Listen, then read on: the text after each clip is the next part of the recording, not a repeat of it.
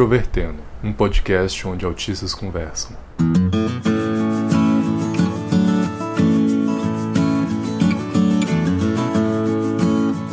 Um olá para você que acompanha o podcast Introvertendo, que é o primeiro podcast do Brasil a ser formado e conduzido por autistas. Meu nome é Thiago Abreu, sou host desse podcast, também sou jornalista e hoje é mais um daqueles episódios que a gente conversa com pessoas da comunidade do autismo que produzem conteúdo e, enfim, tenho o prazer de receber Alice Casimiro aqui com a gente. Oi, meu nome é Alice, eu sou do Rio de Janeiro e eu sou a dona da página A Menina Neurodiversa.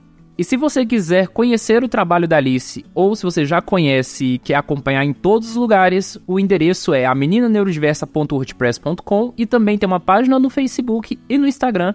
Todas você pode encontrar com o nome A Menina Neurodiversa. E se você quiser acompanhar o Introvertendo, nós temos o nosso site, que é introvertendo.com.br. Também estamos nos diferentes aplicativos, como Spotify, Deezer, Apple Podcasts, Cashbox, enfim, Google Podcasts, vários aí da Podosfera. E se você quiser acompanhar a gente fazendo seus comentários, seus feedbacks, pode enviar um e-mail pra gente por ouvinte@introvertendo.com.br ou você pode mandar mensagem pra gente nas redes sociais. Nós estamos no Facebook, Twitter e Instagram. E por fim, se você quiser patrocinar o Introvertendo e ajudar que esse projeto mantido por autistas continue a existir, é só procurar a gente no Padrim ou no PicPay. Lá tem diferentes formas de colaboração, então é só você procurar e se você tiver qualquer dúvida, todos esses links estão disponíveis no nosso site, em cada link de episódio, certo? Então, vamos lá.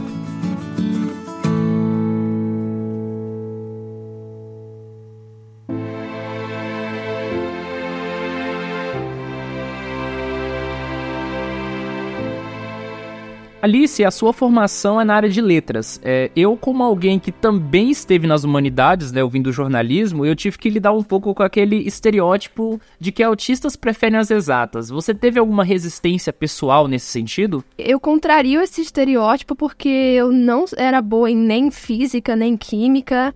Eu era mais ou menos em matemática, mas no ensino médio eu comecei a ficar ruim em matemática. Então eu não tive nenhum problema, mas depois que eu recebi o diagnóstico, eu pensei, caramba, eu tô contrariando esse estereótipo aí, porque eu sou de humanas, mas eu também não era tão boa assim nas outras matérias de humanas. A minha maior facilidade é com a escrita, com o português, né, com a gramática, mas é, essa questão das humanas, das outras áreas de humanas, eu também não era muito boa, mas principalmente em redação, português, gramática, escrever, ler, essa é a minha verdadeira facilidade. E aí, então, de certa forma, você acabou aproveitando, então, essa sua habilidade que você tinha e entrou numa área que é o seu hiperfoco, né, de certa forma, a parte da escrita e da literatura. Isso, é, não, me, não tanto da literatura, mas uh, mais a questão da escrita, leitura, da, das línguas, Aí eu aproveitei essa minha habilidade, não só entrei na faculdade quando comecei, quando comecei a criar a minha página para poder exercer a escrita numa no meu outro hiperfoco, que é o autismo. Assim eu poderia não só escrever, mas eu poderia escrever sobre um assunto que eu gosto muito, e porque na parte da literatura eu não me dou muito bem na faculdade, porque é uma questão muito abstrata e geralmente são textos que não me interessam tanto, então eu aproveito para ler fora da faculdade, eu leio muitos livros sobre autismo, eu escrevo sobre isso no meu site, então é para compensar esse, essa questão de eu não me, de não me interessar muito pela literatura na faculdade.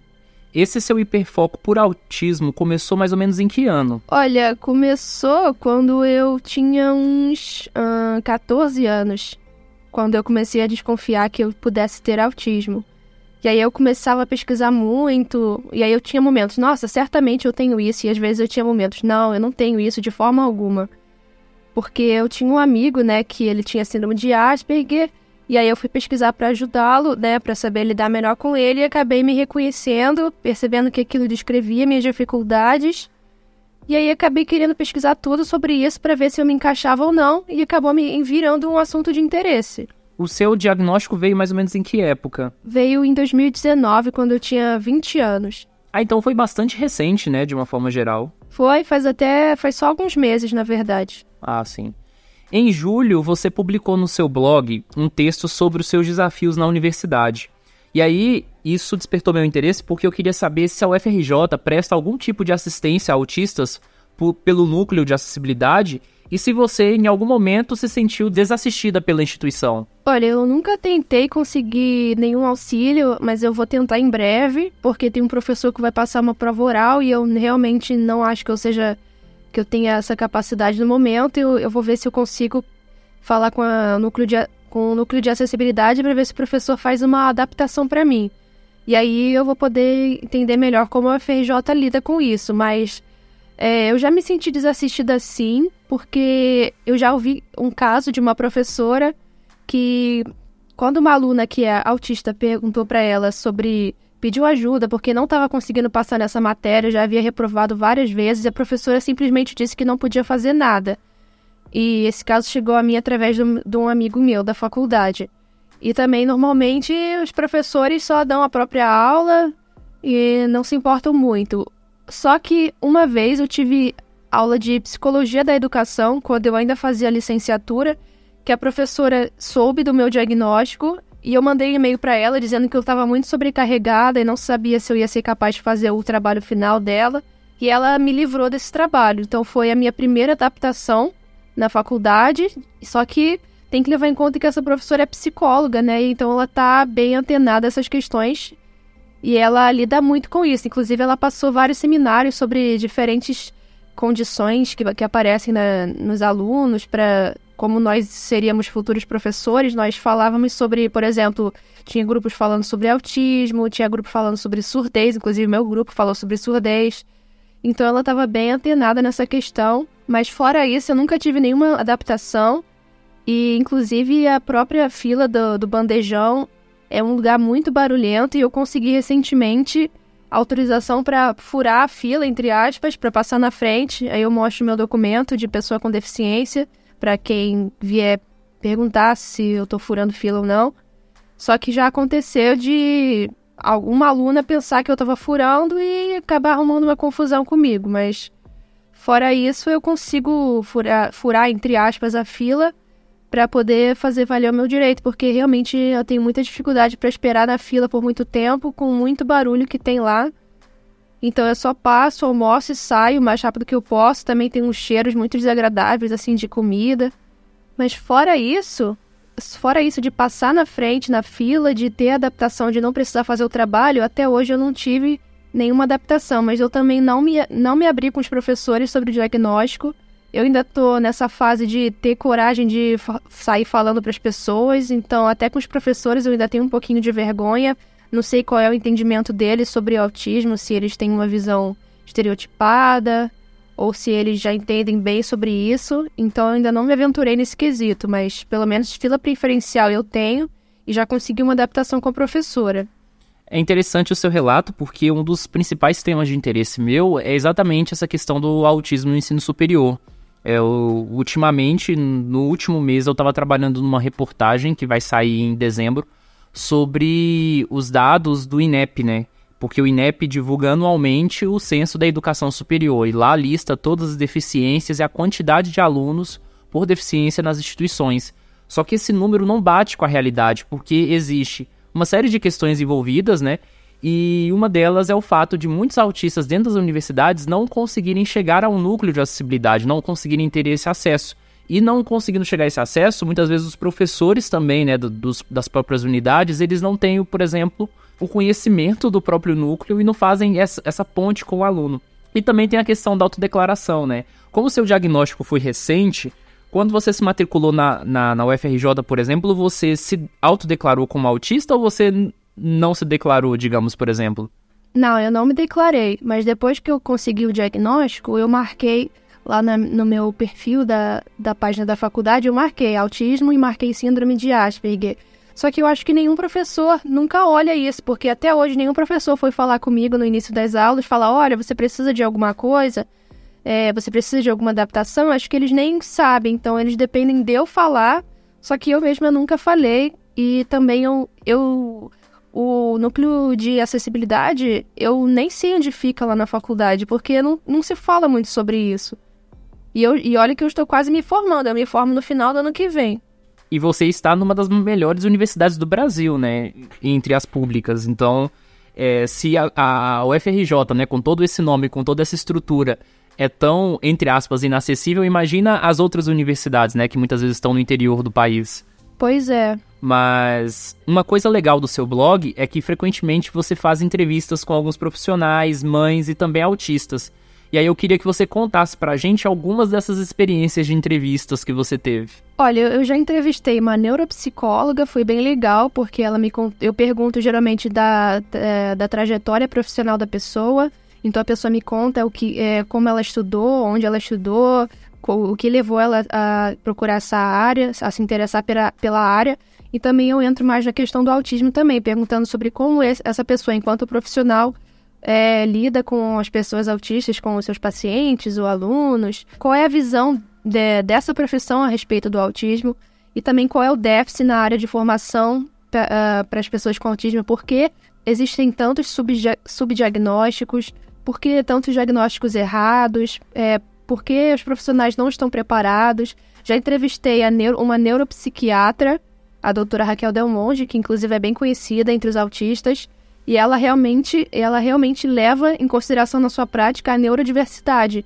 Então ela, ela é uma, um ponto fora da curva, basicamente, porque ela não só tem a visão de mãe de autista, mas ela, como profissional, leva tudo isso em conta e tem uma prática mais humanizada e com muito conhecimento a respeito do autismo e dos movimentos autistas. Eu acho que isso é muito importante, porque geralmente é uma visão puramente médica, de fora, não leva em consideração nenhum autista, não pergunta como eles se sentem, como é para ele. Eu também já, já entrevistei autistas. Eu entrevistei o Marco Petri do canal Diário de um Autista. Ele explicou mais sobre o trabalho dele, explicou sobre o próprio autismo e também já entrevistei uma autista que também é mãe de autista. Então ela tem essas duas visões. E ela, e ela falou, é porque, é, por exemplo, eu tenho interesse em ser mãe um dia e eu queria saber, porque eu tenho uma chance maior de ter filhos autistas. E eu queria saber como era isso.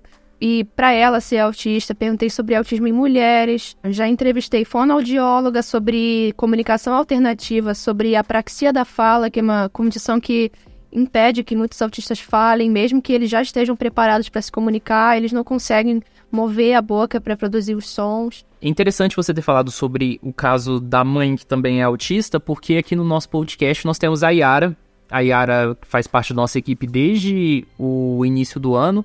E a Yara tem cinco filhos. Desses cinco filhos, um deles tem síndrome de Asperger. Eu sempre achei que é um tema muito incipiente, né? Discutir tanto as mães quanto os pais que também são autistas e principalmente aqueles que descobriram serem autistas depois do diagnóstico dos próprios filhos.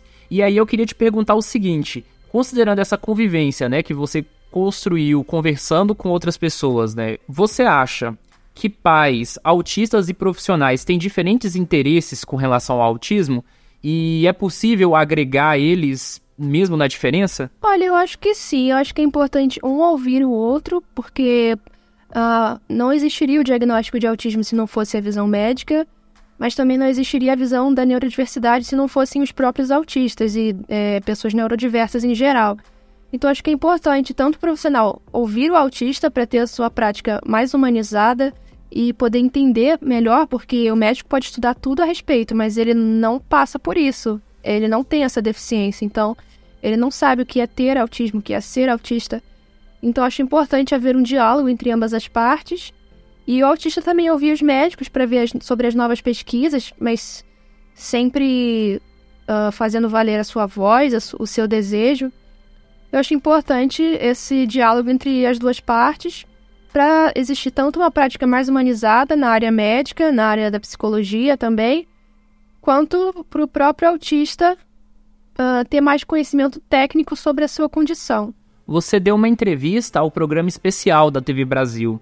Como foi dar entrevista a um programa que tem a participação efetiva de pessoas com deficiência no grupo de produção? Eu achei muito incrível, justamente porque eles são um programa verdadeiramente acessível.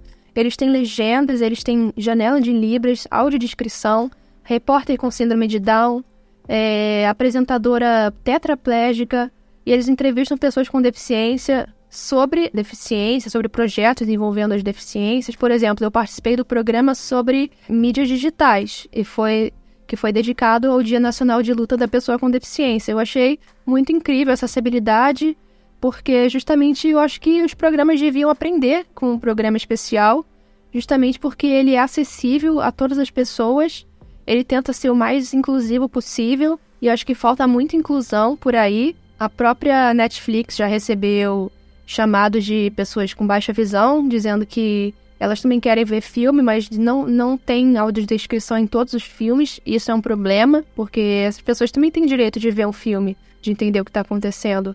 É uma coisa tão banal para a maioria das pessoas, mas é um é algo que exclui muita gente e a gente nem percebe isso. Então, esse programa especial ele é maravilhoso nesse sentido da inclusão, de trazer o protagonismo da pessoa com deficiência, dar voz a ela.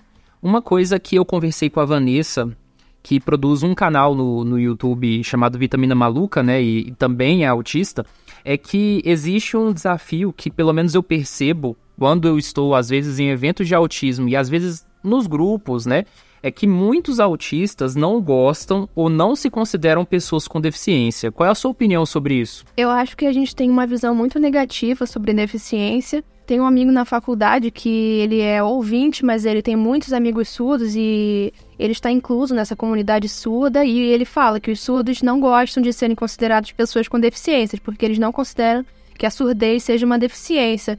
Eu acho que isso dialoga muito com essa questão dos autistas que não querem ser considerados pessoa com deficiência. Justamente por essa visão mais médica, mais patologizante, eu acho que nós temos que levar em consideração uma visão mais humana de deficiência, sabe? Pensar que deficiência não é uma coisa ruim, simplesmente o um modelo social que também deve ser levado em conta, que é a sociedade que é excludente, que nós somos pessoas perfeitas como somos, mas nós vivemos uma sociedade que não foi pensada para as nossas necessidades e que precisa se adaptar a nós, mas existe uma resistência para isso, e por isso que nós somos considerados pessoas com deficiência, porque nós vivemos uma sociedade que não foi pensada para as nossas necessidades. E, e geralmente essa visão médica ela põe o peso na deficiência, não na sociedade. Por isso que as pessoas não querem ser vistas assim. Você disse no programa especial que um dos objetivos do seu blog era permitir que você pudesse participar mais da comunidade do autismo. Você conseguiu alcançar esse objetivo no nível que você desejava já? Sim, porque eu passei a fazer parte de vários grupos, passei a me manifestar muito nesses grupos, recebo feedback, as pessoas me ajudam, me dão dicas. Por exemplo, nesse, nesse episódio que aconteceu da fila da moça que não entendeu que eu tinha prioridade, eu desabafei na minha página e muitos autistas comentaram, desabafei nos grupos, as pessoas comentaram, contaram relatos delas. Uh, eu também passei a me, a, a me comunicar com pais, eu já tirei muitas dúvidas de pais sobre seus filhos, já dei dicas e eu, eu aprecio muito esse feedback, é muito gratificante para mim poder ajudar com o que eu faço. E também a própria comunidade autista me ajuda muito, porque eu vejo outras visões, porque nenhum autista é igual ao outro, então eu vejo outras manifestações de autismo. Fico sabendo sobre muitas coisas, porque muitos autistas, é, principalmente os tardiamente diagnosticados, têm um hiperfoco em autismo, porque eles tiveram que pesquisar muito para poder saber se se encaixavam ou não. Então, essas pessoas me dão várias contribuições sobre como é a, a experiência deles com o autismo e também tudo que eles agregaram de conhecimento até agora sobre isso, de conhecimento formal. E no final do mês você vai estar num festival, né? Queria que você contasse um pouco sobre esse evento e convidasse as pessoas que poderão ir também. Bem, dia 31 de outubro eu vou estar no CCBB, no Rio de Janeiro, compondo uma mesa no Festival de Cinema Internacional sobre Deficiências, princípio às 7 horas, que vai ter a mesa. Nós vamos assistir um filme sobre autismo e depois vai ter a mesa, vai ter diálogo, cada um vai falar, vai estar tá eu e vai estar tá a Fernanda também na mesa, que ela é mãe de autista e ela também é doutora em psicologia. E parece que vai ser bem legal. Muito bom. Quais são os seus planos quando você terminar o ensino superior? Bem, eu gostaria muito de fazer um mestrado em linguística. E eu também tenho vontade de começar a trabalhar. Eu recentemente tive a minha primeira entrevista de emprego, eu ainda não recebi o feedback se eu vou ser chamada ou não mas não teve bem uma entrevista, teve mais. Foi mais uma, um teste, porque era uma questão de estágio numa editora. Então eu fiz um teste escrito. E tinha que fazer cruzadinha, porque é, é para uma revista de cruzadinha. Tive que fazer uma redação. E eu já senti uma certa exclusão nesse teste, porque eu não tive que enfrentar uma entrevista, porque geralmente é a entrevista que empaca os autistas, mas nesse teste tinha uma cruzadinha e essa cruzadinha era sobre. Tinha muitas perguntas baseadas no senso comum e coisas do conhecimento geral que eu não tinha justamente pelos interesses restritos. Se, por exemplo, se fosse fossem perguntas sobre jogos, personagens da Disney, autismo, eu com certeza teria acertado tudo, mas eu já senti que eu preciso ter um conhecimento mais abrangente e não restrito, e eu já senti essa dificuldade. Então eu tenho medo do mercado de trabalho, se ele vai me acolher ou não. Mas eu pretendo realmente ingressar no mestrado, pretendo continuar os meus estudos. E eu também queria começar a trabalhar. Eu recentemente desisti da licenciatura porque eu não estava aguentando as aulas à tarde, não estava aguentando. Ia ter um estágio muito longo e eu não não estava me sentindo bem. Eu estava tendo muitas crises de ansiedade, porque eu voltava muito tarde para casa, o ônibus cheio, e eu chegava em casa chorando. Então eu, eu passei, eu mudei para o bacharelado, o que significa que eu não vou mais dar aula. Mas eu posso trabalhar na área de edição, posso trabalhar em revisão de texto. Só que eu sinto uma certa dificuldade do autista ingressar no mercado de trabalho, justamente porque como eu falei antes, a sociedade não foi pensada para as nossas necessidades. Então, mesmo que eles tenham me chamado para entrevista, sendo que no meu, no meu currículo estava escrito o meu diagnóstico de autismo, estava marcado pessoa com deficiência e eu especifiquei autismo, não foi adaptado para mim o teste. Então, eu acho que eu vou ter uma dificuldade de entrar no mercado de trabalho e a minha maior aposta agora é continuar os estudos, entrar no mestrado e pesquisar na área de linguística e autismo porque eu recentemente comecei uma iniciação científica em, linguista, em linguística cognitiva, que nós tentamos desenvolver um software para ajudar autistas crianças a entender as emoções. Então, com base no que você escreve ou diz é, mais futuramente, quando ele reconhecer sons, é, com base no que você diz, a carinha vai, vai demonstrar diferentes emoções. E nós, te, e nós temos interesse em fazer essa carinha entender também metáforas, metonímias, essas questões que são mais difíceis para os autistas. E como a linguística cognitiva pensa muito nessas questões de metáfora, metonímia, então vai ser bem útil misturar esses conhecimentos, é, mais informática, programação, que não é comigo essa parte, mas a parte da linguística, que é, é onde eu vou contribuir. Então, eu queria continuar com esse projeto, levar para o mestrado, quem sabe levar para o doutorado uma pesquisa em autismo e linguística, e eu também queria muito, muito trabalhar, mas por enquanto não estou conseguindo. Essa questão do mercado de trabalho também é um tema muito crucial, né, com relação à autonomia de autistas adultos. E você acha que a questão, por exemplo, da dificuldade que muitas vezes autistas têm de ter contatos, né, sociais, profissionais atrapalha nisso? Porque eu tenho a impressão de que muitos dos trabalhos no mercado são na base de indicações. É, é aquele é o que as pessoas chamam de QI, né? Quem indica. É muito difícil, porque geralmente o autista tem contato com menos pessoas, não faz esse link de contatos, geralmente está mais preso na. Geralmente fica mais é, quietinho em casa, no seu computador, nos seus videogames, é, não tem contato com tantas pessoas, e quando tem, são pessoas que têm os mesmos interesses, não pessoas de empresas e essas coisas, então eu realmente acho que nós, quando entramos no emprego, é pela nossa competência e não porque nós tivemos um contato. Só que geralmente é importante ter um contato, só que nós temos muita dificuldade nisso. Então eu acho que isso atrapalha mais ainda a nossa ingressão, o nosso ingresso no mercado de trabalho.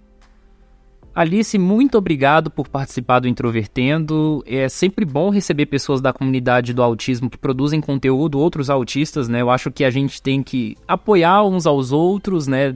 Muitas vezes nós fazemos isso por uma paixão, por um interesse, e nós não ganhamos muito com isso, né? Mas a gente ganha o feedback das pessoas, a gente aprende muito uns com os outros, então é sempre bom receber pessoas como você aqui no Introvertendo. Eu que agradeço, eu fico muito feliz em poder gravar com vocês, porque eu já ouvi alguns podcasts, inclusive eu já ouvi indo para a faculdade, voltando da faculdade. Gostei muito daquele que falava da saga do diagnóstico. Foi bem legal ouvir as diferentes histórias da, de, de diagnóstico. E eu agradeço, e eu fico mais eternamente grata que aqueles ETzinhos do Toy Story por ter sido convidada. e é isso. É, queria para fechar que você falasse aí onde as pessoas podem te encontrar, quem quiser conversar contigo, enfim, o espaço é livre para você. Bem, vocês podem me encontrar no meu site www.ameninaneurodiversa.wordpress.com no Facebook, que é onde eu tô mais ativa, que é a página A Menina Neurodiversa. Eu também agora tenho um Instagram, que é arroba a menina neurodiversa, que eu posto stories, um, divulgo as, uh, as matérias da página, é, abro para perguntas, tiro dúvidas, respondo. É um lugar mais de contato, onde eu posso ter mais contato com as pessoas que acompanham o meu trabalho. E são basicamente só essas três, esses três lugares.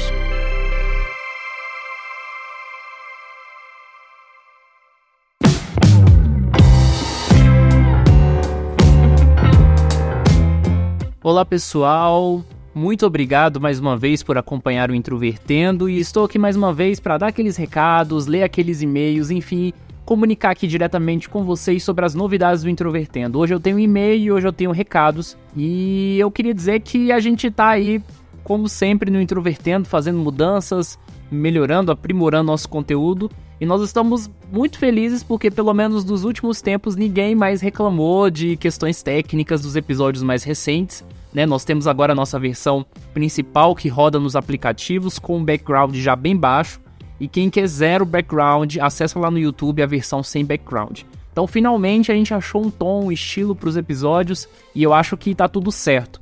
O meu sonho pessoal seria pegar os episódios antigos todos e remasterizar eles, digamos assim, abaixar toda a música de fundo de todos eles e recolocar nas plataformas.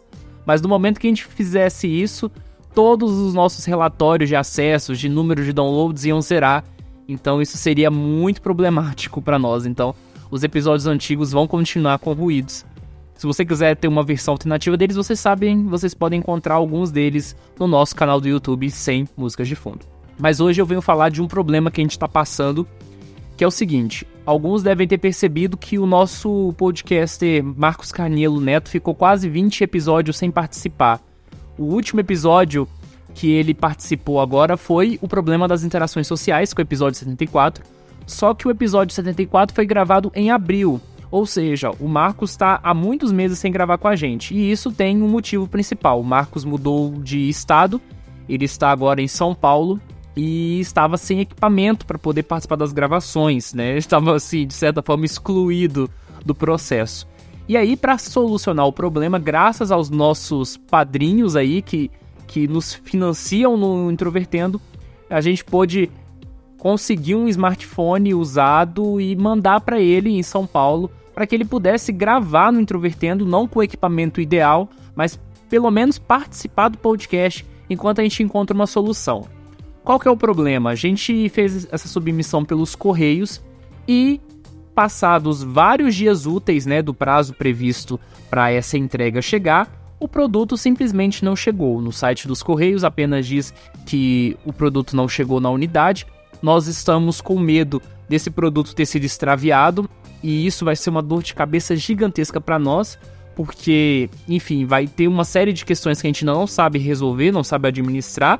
E além de tudo, o Marcos não vai poder participar do nosso podcast enquanto a gente não resolver isso. Então, eu venho aqui reforçando com vocês que se você quer que o nossa equipe esteja funcionando, né, de forma plena, ajuda a gente aí nos apoie no Padrim. Se você não puder apoiar a gente, pelo menos indica o nosso podcast para novas pessoas, porque fazer podcast não é fácil, não é gratuito e dá essas dores de cabeça de vez em quando. Mas ok, a gente vai tentar resolver, espero. A gente tinha até um episódio marcado com a participação do Marcos, mas a gente tá pensando aí como isso vai ser feito. E eu queria dizer para vocês, reforçando mais uma vez, que dia 9 de novembro eu vou estar aqui em Goiânia no Simpósio Goiano sobre Autismo, que é organizado pela AFAAG, que é uma das associações formadas por famílias de autistas daqui do estado de Goiás. Durante esse evento vai ter uma mesa redonda formada só por autistas. A programação provavelmente vai estar disponibilizada aí nas redes do Introvertendo quando tudo tiver certinho. Não sei até se eu já divulguei, porque eu geralmente gravo esses recados com os dias de antecedência. Mas vai sair aí nas redes. Se você quiser acompanhar a gente, e, e ir nesse, nesse evento, né? Ver aí, prestigiar, vai ser um prazer. Vou tentar gravar isso, né? De alguma forma liberar aqui no Introvertendo futuramente, mas eu não garanto, porque como vocês que ouvem Introvertendo sabem, o meu gravador, meu equipamento oficial de conteúdo foi roubado, ou melhor, furtado, em julho deste ano. E desde julho deste ano eu estou me virando como posso para poder, enfim, continuar produzindo aqui no Introvertendo. Então, como vocês podem perceber, a nossa situação está bastante complicada. É gravador furtado, é celular extraviado pelos correios. De fato, ter equipamento para gravação de áudio, olha, é uma situação bastante complicada do ponto de vista financeiro e do ponto de vista de gestão.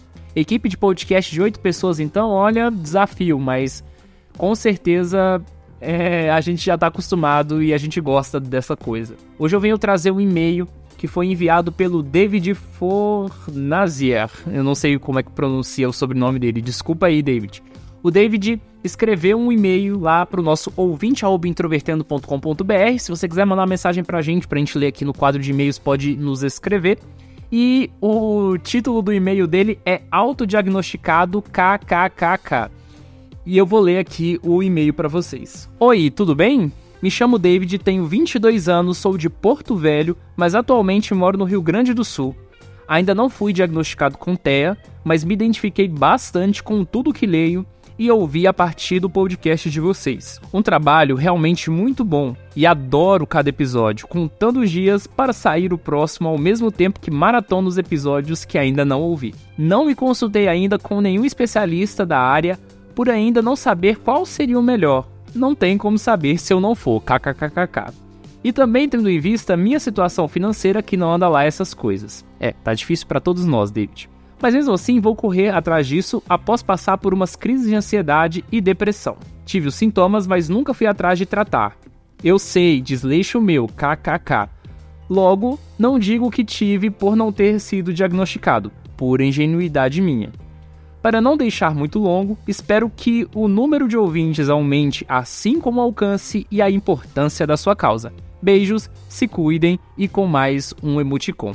Muito obrigado, David, pelo seu e-mail. Como eu já falei aqui né, em outra sessão de recados, autodiagnóstico é um negócio complicado, mas ao mesmo tempo a gente tem sim essa realidade muito difícil no Brasil com relação a diagnósticos. Diagnóstico é caro, é um processo difícil e de certa forma a saúde pública ainda não está num padrão que consiga realmente atender essas demandas. E o seu, o seu e-mail não fala exatamente sobre isso, mas tem uma coisa que eu tenho visto recentemente muitos autistas se manifestarem e que a gente precisa gravar um episódio futuramente para explicar somente o que é o diagnóstico, né? O que é um diagnóstico tardio em autismo, né, no caso principalmente relacionado a adultos e por que que há um foco em diagnóstico precoce em autismo, né, no caso focando na infância, e muitas vezes não se discute diagnóstico em adultos, porque eu tenho muita impressão que às vezes os autistas eles acabam falando como se tivesse um excesso de foco no diagnóstico na infância. Eu acho que isso na verdade é um pouco equivocado. A gente tem que focar na infância, porque o autismo considerado, né, cientificamente como transtorno do neurodesenvolvimento, é fundamental você conseguir alcançar a fase de infância dessas crianças. O problema é que a gente tem falta de produção, a gente tem falta de ações dentro da idade adulta. Então a gente não precisa acabar com um para poder criar outro. As pessoas se confundem um pouco nisso e também há muitas diferenças né, no processo diagnóstico de crianças e adultos. Adultos é uma situação muito mais difícil, não é fácil fazer isso. A gente ainda vai falar sobre isso em um futuro episódio, podem aguardar porque quando ronda essas questões de diagnóstico, geralmente são episódios que as pessoas procuram bastante e pedem muito que a gente fale. Inclusive, frequentemente também pedem para eu poder falar sobre o meu processo diagnóstico, né? Alguém comentou, inclusive, lá no nosso canal do YouTube isso. Fale sobre o seu diagnóstico. Uma, uma duas, três pessoas falaram isso. E aí eu só queria dizer para vocês que eu e mais alguns integrantes do podcast já falamos sobre, a, sobre o nosso diagnóstico lá no episódio 1, que é aquele episódio caótico, cheio de ecos, né? Bem bagunçado, que é o episódio de estreia do Introvertendo. E a gente sabe que o nosso primeiro episódio, apesar de ser o mais procurado até hoje, é o, é o episódio mais ouvido, né? Eu acho que tem muita gente que gosta de começar a ouvir podcast pelo primeiro episódio. É um episódio que é meio confuso, né? Com todas as questões técnicas, as questões narrativas, nós não tínhamos muita experiência. Então a nossa meta é que em 2020, né? Agora que o nosso podcast for completar dois anos, a gente faça um novo episódio sobre diagnóstico talvez é, trazendo as mesmas pessoas, né, falando da equipe, ou mais quem não estava, por exemplo, a Thaís, o Paulo, a Yara, né, que não faziam parte do Introvertendo nessa época, para poder falar sobre a história em torno do diagnóstico. E aí vai ser um episódio, de certa forma, para substituir o episódio 1. Não, a gente não vai apagar o episódio 1 dos diretórios, ele vai se manter lá, a gente vai fazer um episódio novo como se fosse a parte 2 disso. Então, vocês podem esperar que a gente vai falar sobre o nosso diagnóstico. No YouTube em si, eu não sei se eu ainda vou gravar um vídeo falando sobre meu diagnóstico, até porque é, o nosso canal no YouTube ele tem uma prioridade menor em relação ao podcast, né? A nossa expertise é produzir áudio e não vídeo, então pode ser que a gente fale sobre o nosso diagnóstico ainda, mas não é uma prioridade nesse momento eu queria pedir bastante que vocês nos acompanhem nas redes sociais. Se você ouve Introvertendo, gosta da gente, quer saber todas as nossas novidades, nós estamos no Facebook, Twitter, Instagram. Nós temos nosso site que é o introvertendo.com.br. Nosso podcast está disponível em diferentes plataformas. E agora, mais recentemente, a gente entrou no Deezer e a gente entrou também em uma outra plataforma que eu não sei pronunciar o nome, então não vou nem arriscar aqui em falar. E aí, se você quiser apoiar a gente, reforçando, nós estamos no Padrim e também nós estamos no PicPay. Ajuda o podcast a existir e se manter. Nós temos planos muito bons para 2020. Vocês vão perceber a diferença na qualidade e, enfim, nas participações do Introvertendo a partir do ano que vem. Mas nós estamos começando a implementar algumas dessas mudanças esse ano ainda. E tudo isso só será possível com a colaboração de vocês. Agradeço bastante. Muito obrigado mais uma vez por você nos acompanhar. Agradeço a todos que mandam mensagens, que respondem nossos stories, que de certa forma comentam os nossos episódios, interagem com a gente nas redes como Twitter, como o próprio endereço de e-mail. Enfim, eu só tenho a agradecer a vocês, então até semana que vem com mais um episódio inédito. Até mais!